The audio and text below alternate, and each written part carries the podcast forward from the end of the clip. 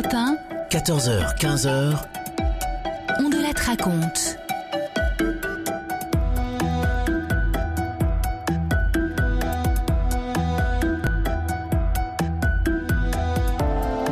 Bonjour à tous. Une grande affaire criminelle aujourd'hui, l'histoire d'une empoisonneuse, Rodica Negroyou, qui d'ailleurs tout à l'heure sera mon invitée puisqu'elle est sortie de prison. Et je la salue d'ailleurs au passage. Bonjour Madame Negroyou. Oui, bonjour monsieur. Et à tout à l'heure. Cette histoire se déroule dans la même région que l'affaire Simone Weber. Quelques années après, et vous serez frappé par la ressemblance entre les deux affaires, notamment parce qu'il est question du même poison. Et que le moteur de Rodica, ah ben, c'est le même moteur que Simone, c'est l'argent, l'argent, l'argent. Voici donc cette histoire unique, l'affaire Rodica Negroyou que j'ai écrite avec Thomas Audouard, réalisation Céline Lebras. 14h, 15h, on de la te raconte sur Europe 1. Le 14 décembre 1990, à Vendœuvre-les-Nancy, Raymond Jactel, un brave retraité de l'armée, 82 ans, entreprend de dégager la neige dans l'allée de son jardin. Et puis à un moment, il ne se sent pas bien. Il a du mal à respirer. Alors il appelle les pompiers.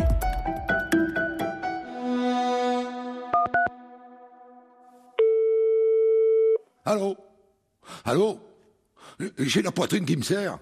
Ça me fait une, une de ces douleurs. Nous allons arriver, monsieur. Ne bougez pas. Vous voulez rester en ligne? Est-ce que vous avez des antécédents cardiaques? Moi, j'ai fait un malaise en octobre. Ça m'a fait à peu près pareil. J'ai j'ai très mal, hein. J'ai du mal à respirer.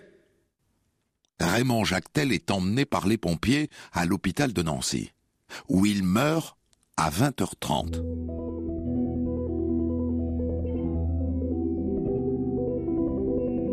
Le pauvre Raymond était veuf et sans enfant. Et c'est Claude, un jeune de l'assistance publique qu'il avait pris sous son aile un temps, qui se charge d'organiser les obsèques. Et pourtant, ces dernières années, Claude n'avait pas trop de contact avec Raymond. Il était devenu distant, Raymond. Pourquoi? Il trouvait ça bizarre, en tout cas. Mais bon, c'est quand même lui qui l'accompagne jusqu'au bout, jusque dans la tombe. Et normalement, l'histoire s'arrête là. Un accident cardiaque à 82 ans, pas de famille.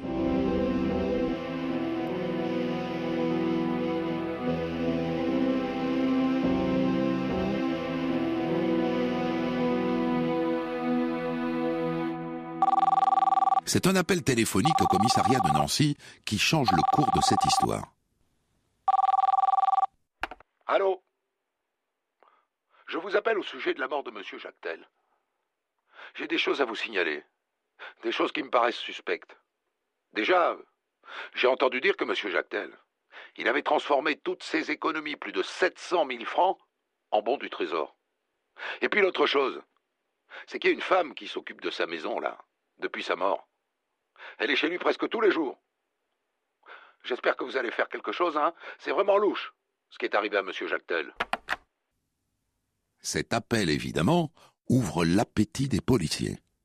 Au même moment, Claude, le gamin de l'assistance à qui Raymond avait toujours dit C'est toi qui hérites de tout, va voir le notaire. Je suis désolé, monsieur. Euh, je puis vous dire que monsieur Jactel n'avait aucune disposition vous concernant. Mais, mais, à qui va revenir la maison alors? Vous n'êtes pas au courant. Monsieur Jactel avait contracté un viager euh, pour sa maison. C'est donc aux bénéficiaires de ce viager que revient la maison.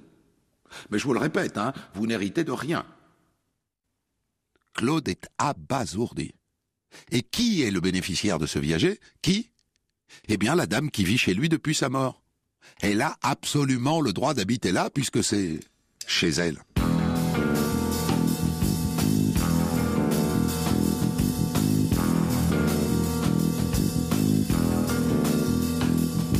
Policiers se mettent aussi sur la piste des bons du trésor. Selon l'appel anonyme, Raymond Jactel a converti toutes ses économies, 700 000 francs, 100 000 euros, en bons du trésor. Le bon du trésor, c'est de l'argent qu'on prête à l'État et éventuellement c'est anonyme. Celui qui les a en main en est le propriétaire. Alors, où sont-ils, ces bons du trésor?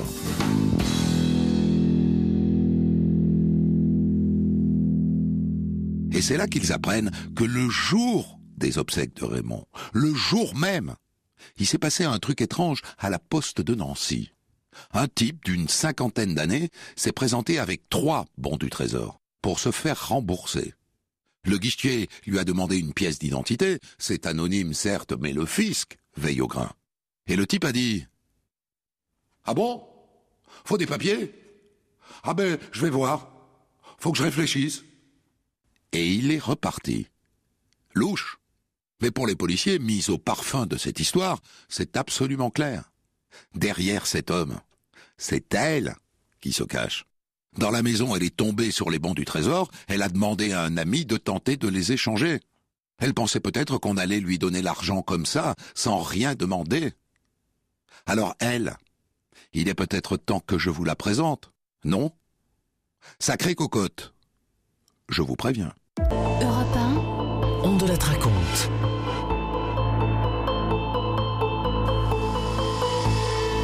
Je vous raconte aujourd'hui une grande affaire criminelle qui se déroule juste après l'affaire Simone Weber au début des années 90 dans la même région de Nancy. Et si vous connaissez Simone, vous serez frappé par la ressemblance entre les deux histoires. Il s'agit de l'histoire de Rodica Negroyou qui, je vous le dis tout de suite, sera mon invité tout à l'heure avec son avocat Maître Bert puisqu'elle est sortie de prison. Je vous ai raconté le tout début, la mort par accident cardiaque d'un retraité de 82 ans, Raymond Jactel. Un appel anonyme attire l'attention des policiers sur des détails qui entourent cette mort. Le mort avait vendu sa maison en viager. Et il a converti toutes ses économies, 700 000 francs, 100 000 euros, en bons du trésor qui ont disparu. Assez vite, les policiers sont convaincus que la bénéficiaire du viager a mis la main sur les bons du trésor.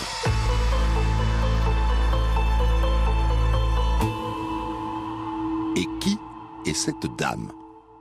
Rodica Negroiu, 51 ans, roumaine naturalisée française depuis deux ans, et veuve, aide-soignante à l'hôpital psychiatrique de Nancy. C'est elle qui a acquis cette maison en viager.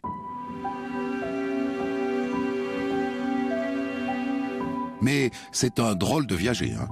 Un contrat comme on n'en voit jamais. Comme toujours, elle devait payer une rente jusqu'à la mort de Raymond, 2000 francs par mois, ça c'est le principe du viager. Mais en plus, elle devait s'occuper de lui jusqu'à la fin de ses jours. Et après, elle avait la maison. Et quand ont-ils signé cet étrange contrat de vente en viager? Eh bien, il y a deux mois. Ah, ah elle a fait une bonne affaire. Deux mensualités à 2000 francs et hop, la maison dans la poche. Si en plus elle a empoché les bons du trésor, c'est une très bonne affaire.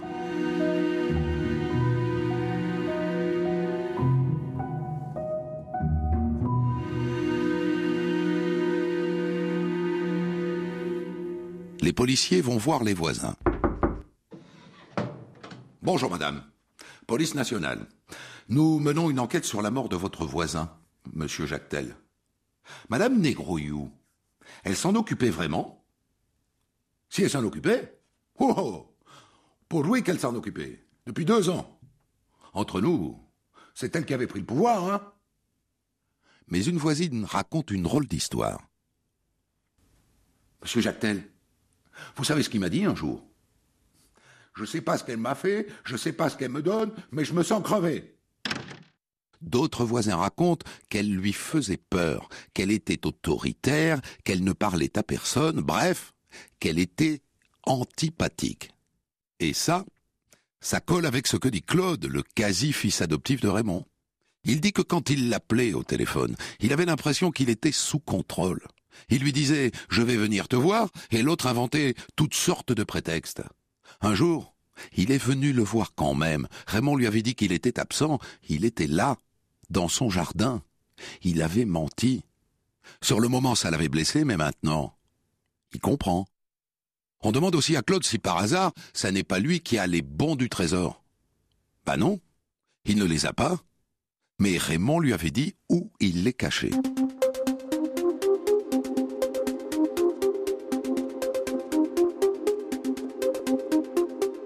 Et là, vous vous dites, ben pourquoi est-ce qu'il ne l'arrête pas tout de suite, cette Rodica Negroyou? C'est trop tôt. Pour l'instant, les policiers manquent de preuves. Il y a plein de choses à vérifier avant de lui passer les bracelets.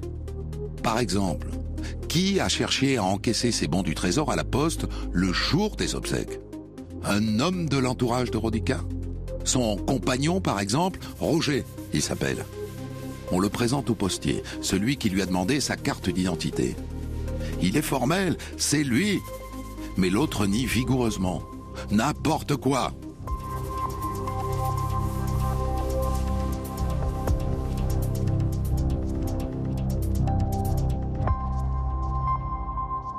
Et puis, le procureur ordonne l'exhumation du corps de Raymond Jactel. Et dans la foulée, une autopsie. Le corps est donc sorti du caveau dix jours après son enterrement. Et à l'Institut de médecine légale de Strasbourg, on analyse ses viscères, le contenu de son estomac et de ses intestins. Et là, oh surprise, on trouve de la digoxine et du phénobarbital.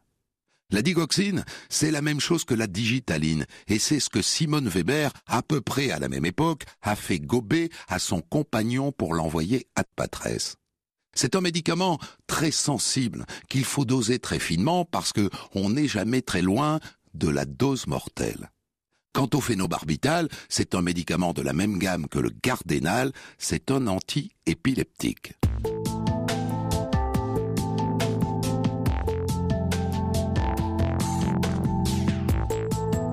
Alors est-ce qu'un médecin lui a prescrit ces deux médicaments au brave Raymond Eh ben non. Aucun. Aucune trace dans son dossier médical. Bien. Et elle Rodica Negroyou, est-ce qu'elle s'est fait prescrire de la digoxine et du phénobarbital? Ah Dans une pharmacie du boulevard Lobo à Nancy Le 29 août Six mois avant la mort de Raymond Eh bien voilà elle l'a empoisonné pour récupérer son viager en express et ses économies. Une empoisonneuse. Comme Simone.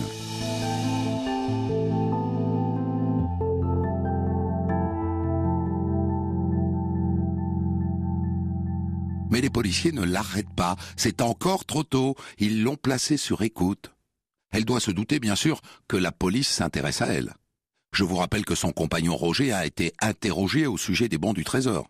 Elle a dû voir les voitures de flics devant chez ses voisins, et elle doit être au courant qu'on a exhumé le corps. Les policiers se rencardent sur son compte. Elle a un fils, cette Rodica. Un fils qu'elle a eu avant, en Roumanie, avec lequel elle a émigré en France il y a six ans. Et puis, comme je vous l'ai déjà dit, elle est veuve. Elle a été mariée à un certain Gérard et lui. Oh Ça alors? Il n'a pas duré bien longtemps ce mariage. Le pauvre homme est mort deux ans après la noce. Elle n'a pas de chance, cette Rodica. Non, elle l'aurait pas zigouillé lui aussi. Europe 1, On de la raconte.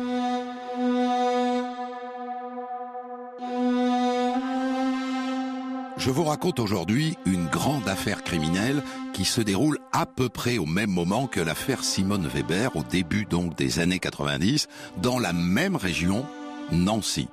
Et vous serez frappé par la ressemblance entre ces deux histoires. Je vous ai raconté le tout début, la mort par accident d'un retraité de 82 ans, Raymond Jactel, qui avait vendu sa maison en viager et qui aurait converti juste avant de mourir toutes ses économies, 700 000 francs, en bons du trésor. Le procureur demande une autopsie de son cadavre et on découvre dans son estomac des traces de deux médicaments pour les cardiaques qu'aucun médecin ne lui a jamais prescrits. La bénéficiaire du viager s'appelle Rodica Negroiu. C'est une jeune femme d'origine roumaine qui s'était aussi engagée à s'occuper de Raymond jusqu'à sa mort. Est-ce qu'elle l'aurait empoisonné? Et a-t-elle empoisonné aussi son premier mari, Gérard et lui, morts après seulement deux ans de mariage.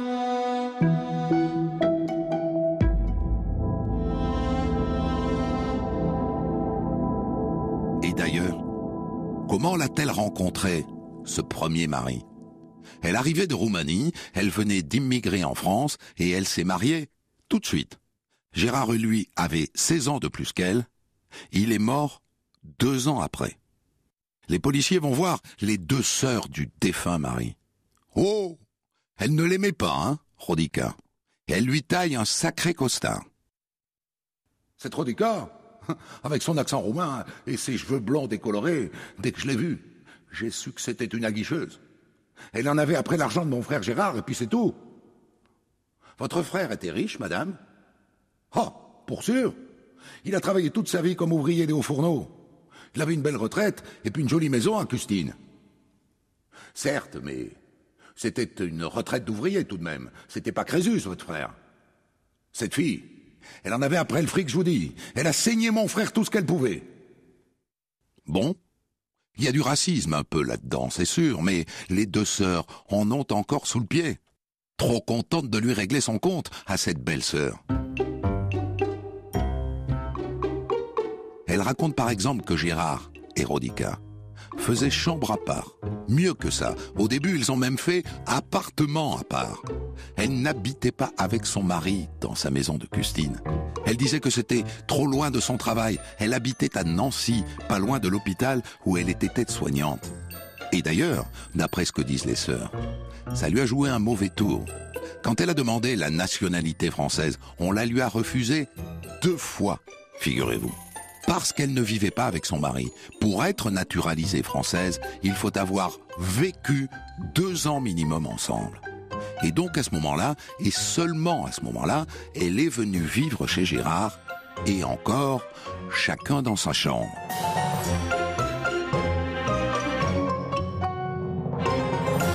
Donc ça n'était pas un mariage d'amour. C'était une sorte de mariage blanc. Et d'ailleurs, d'après ce que disent les sœurs, il paraît que le maire, le jour de la noce, a flairé l'embrouille. Il aurait carrément posé la question. Dites donc, il ne s'agit pas d'un mariage blanc Signe que ça se voyait bien qu'ils ne s'aimaient pas, ces deux-là. Les deux sœurs racontent aussi l'histoire d'un manteau de vison. Après le mariage, elle a voulu un manteau de vison. Eh ben, elle l'a eu. Elle l'a mis sur la paille. Gérard n'avait plus de quoi faire ses courses. Elles disent que leur frère a payé ce manteau 14 500 francs. 2 000 euros, trois fois le montant de sa retraite. Qu'à un moment donné, comme il avait des problèmes d'argent, elles lui ont conseillé de le revendre. Le fourreur était d'accord pour le reprendre, mais Rodica ne l'avait plus. Elle l'avait vendu. Ça lui a mis un coup à Gérard, cette histoire de vison. Elles disent que ça lui a ouvert les yeux, qu'il a commencé à comprendre qu'il était en train de se faire plumer. Alors, il a demandé le divorce et surtout, il a annulé la donation au dernier vivant qu'il avait signée en faveur de Rodica. Quand Rodica a appris ça, elle était furax et elle avait tellement d'emprise sur lui qu'elle est arrivée à lui faire faire marche arrière. Il n'a pas demandé le divorce et il a signé une nouvelle donation au dernier vivant en faveur de Rodica.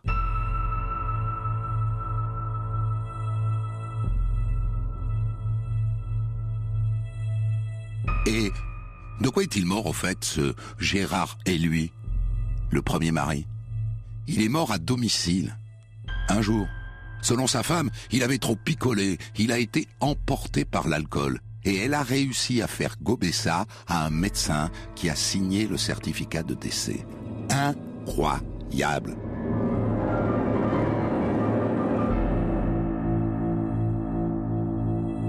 Les deux sœurs ont eu beau dire Mais non, il buvait pas notre Gérard.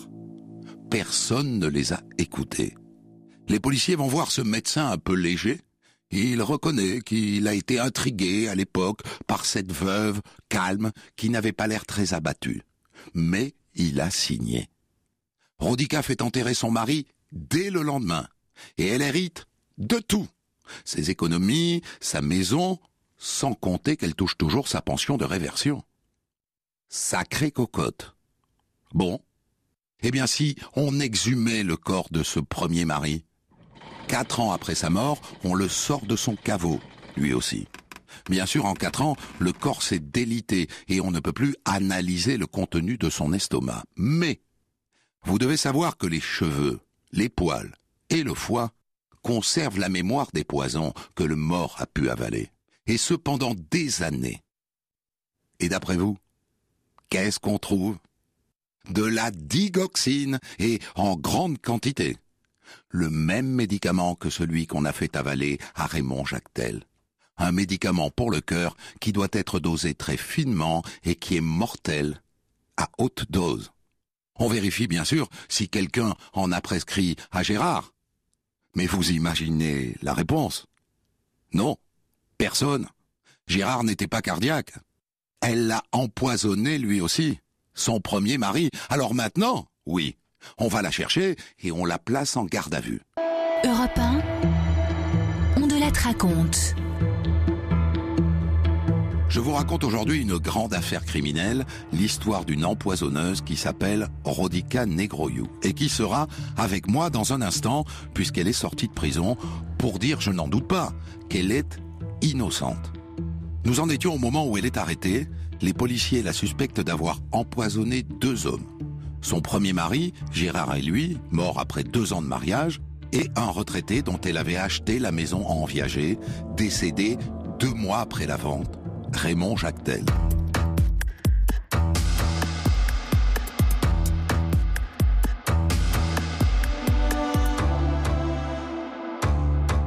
Rodica Negroyou vient d'être placée en garde à vue. Madame Negroyou, nous allons être clairs avec vous. Nous vous soupçonnons du meurtre de deux hommes, par empoisonnement, et l'un d'entre eux est votre mari, Gérard et lui. Gérard? Comment? Mais Gérard, c'était un alcoolique. C'est ça qui l'a tué, et pas autre chose. La dame est volcanique. Gardez votre calme, madame. Expliquez-moi plutôt comment il est mort. Ah ben c'est simple comment il est mort. Je suis rentré un soir du travail, il était complètement sous, il y avait des bouteilles partout sur la table, des vides et des pleines, et puis après je suis allé me coucher. Et puis euh, le son de la télé c'était trop fort, je me suis relevé. Il dormait sur le canapé. Et puis je me suis réveillé dans la nuit, il était dans mon lit. Il dormait tout habillé. Et c'est quand j'ai voulu lui enlever ses vêtements que j'ai vu qu'il était froid. Ses mains étaient froides, son nez était froid. Il était mort, voilà.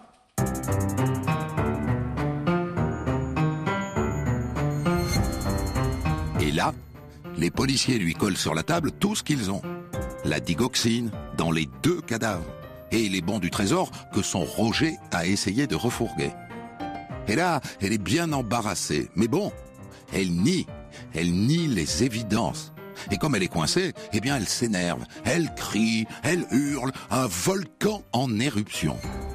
Mais à la fin, elle est inculpée, comme on disait encore à l'époque, d'homicide volontaire au pluriel. Et elle est écrouée à la maison d'arrêt Charles III de Nancy.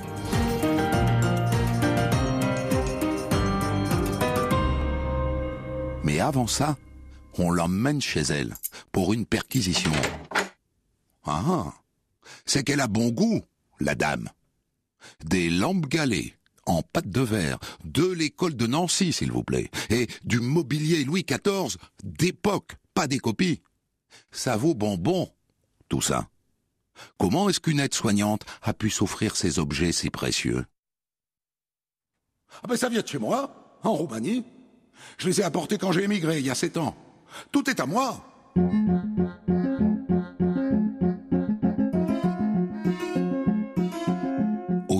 Que cette histoire, cinq ans après l'arrestation dans la même région de Simone Weber, qui a employé le même médicament, la digoxine, pour se débarrasser de son mari, cette affaire Rodica Negroyou fait les joies de la presse. La nouvelle empoisonneuse de Nancy. On en parle même dans les journaux roumains et on en parle dans une revue destinée aux Roumains d'Israël. Et là-bas, à Tel Aviv, en lisant le journal, un certain Esther Goldstein manque de s'étrangler. Et il écrit tout de suite au juge de Nancy.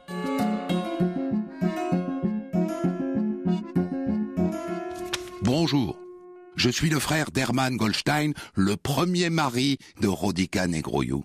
Je vis maintenant à Tel Aviv et je me permets de vous écrire pour vous informer que mon frère Hermann est mort prématurément d'une crise cardiaque à l'âge de 51 ans alors qu'il était marié avec Rodica. J'ai toujours eu des doutes sur les circonstances de sa mort. Je vous prie de bien vouloir diligenter une enquête maintenant que vous tenez Rodica Negroyou. Merci de trouver ci-joint une copie de ma plainte déposée devant les tribunaux d'Israël. Je me tiens à votre disposition si vous souhaitez me convoquer afin que je vous fasse part de plus de détails. Signé Esther Goldstein. Les faits remontent à 1982, quand Rodica vivait encore en Roumanie. Elle serait donc deux fois veuve, et ça ferait donc trois cadavres dans le dossier. Sacrée cocotte.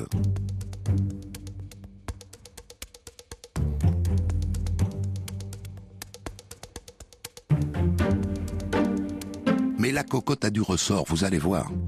Son avocat réclame des contre-expertises. Il veut qu'on refasse les analyses faites sur les corps de Raymond Jactel et de Gérard et lui. C'est futé. Parce que l'avocat sait que les expertises, ça va, ça vient. Résultat, l'Institut médico-légal de Paris détecte bien du phénobarbital dans le corps du vieux Raymond Jactel. Mais pas de digoxine. Et dans celui de Gérard et lui, rien. Il ne détecte ni l'un ni l'autre. Pour l'enquête, c'est la tuile. C'était la preuve. Et maintenant, le dossier est un peu branlant.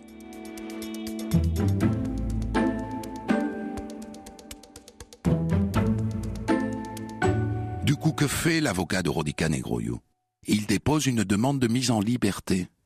Et il l'obtient. Rodica sort de prison contre une caution de 500 000 francs, tout en restant inculpé et sous contrôle judiciaire, interdite de quitter le territoire français. Mais tout de même, quelle victoire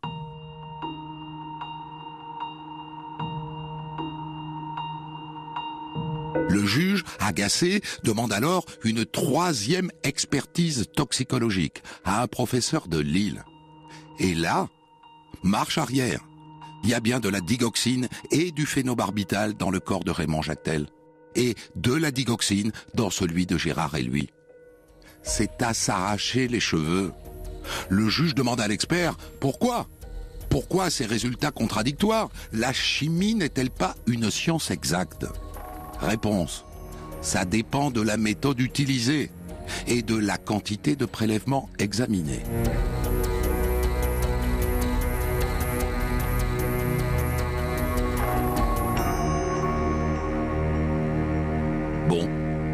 Qu'est-ce qu'on fait avec Rodica? On la renvoie en prison? Le juge choisit de la laisser dehors. Il va le regretter. Car libre, Rodica Negroyou se lance dans une guerre juridique. Elle se met à porter plainte contre tout le monde. Une plainte contre X, une autre contre Esther Goldstein, le frère de son premier mari, d'autres contre les voisins de Raymond Jactel, ou encore une autre contre Claude, le presque fils de Raymond, et tant qu'à faire, contre la famille et lui. Et cerise sur le gâteau, contre le directeur de la maison d'arrêt de Nancy, contre le juge qui instruit son affaire, et contre les policiers. Tournée générale. Mais ça finit par se retourner contre elle. Elle est condamnée deux fois pour dénonciation calomnieuse. Et du coup, eh bien, elle retourne en prison en attendant son procès devant les assises. Europe 1, on de la raconte. 1999, après neuf années d'instruction, la cour d'assises de Nancy s'apprête à juger Rodica Negroiu, une Roumaine accusée de deux meurtres par empoisonnement. Le juge a finalement abandonné l'affaire du premier mari. Elle sera donc jugée pour l'assassinat de Raymond Jactel, dont elle avait acheté la maison en viager et qui est mort deux mois après, et pour celui de son deuxième mari, Gérard et lui. Une accusation qui tient essentiellement sur deux expertises réalisées sur les cadavres et qui ont mis en évidence la présence de médicaments dans le corps sans raison médicale. Présence qu'une troisième expertise a infirmée. C'est là-dessus que va se jouer l'avenir de Rodica Negroyou, qui sera d'ailleurs tout à l'heure avec moi, puisqu'elle est libre aujourd'hui.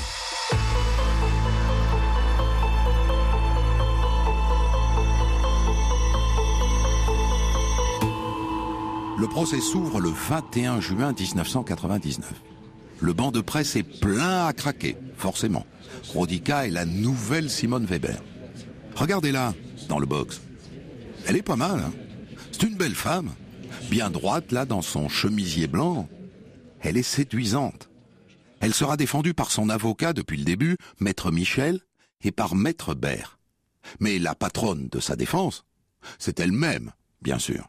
Elle prend des notes, elle fait passer des petits papiers, bien sûr, elle se fâche. Quand quelque chose ne lui plaît pas, elle monte sur ses grands chevaux, elle insulte les partis civils. C'est un volcan. Comme toujours. Ce procès est marqué par une séquence absolument culte. Claude, le protégé de Raymond Jactel, vient à la barre pour témoigner.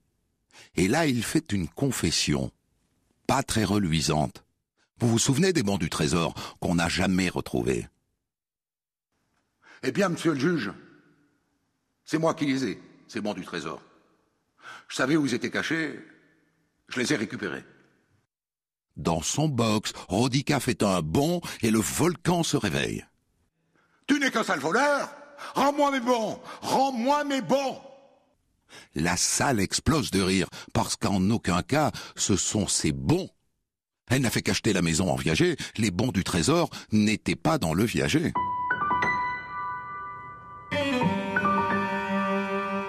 Peu plus tard, la présidente fait amener dans la salle d'audience tous les objets et meubles de valeur qu'on a retrouvés chez elle. Les lampes galées, les meubles Louis XIV. Et là, un avocat des partis civils lui fait une bonne blague. Il profite d'un moment d'inattention de sa part. Dans le tas d'objets, il rajoute sa propre montre. Et il lui dit Et cette montre, madame, elle est à vous également Ben oui, oui, elle est à moi. Tout est à moi. Et une fois de plus, ça fait marrer la salle. À la fin, fini de rigoler, l'avocat général requiert 20 ans de prison pour les deux empoisonnements. Et les jurés suivent son avis. Rodica Negroyou est condamné à 20 ans. À l'époque, il n'y a pas d'appel, la peine est donc définitive. Elle ne s'en sort pas mal, entre nous. Mais double peine, au passage, elle est déchue de sa nationalité française, puisqu'elle l'avait obtenue par le mariage avec Gérard et lui, qu'elle a empoisonné. D'après vous, qu'est-ce qu'elle fait à l'annonce du verdict? Elle gueule Elle gueule comme un veau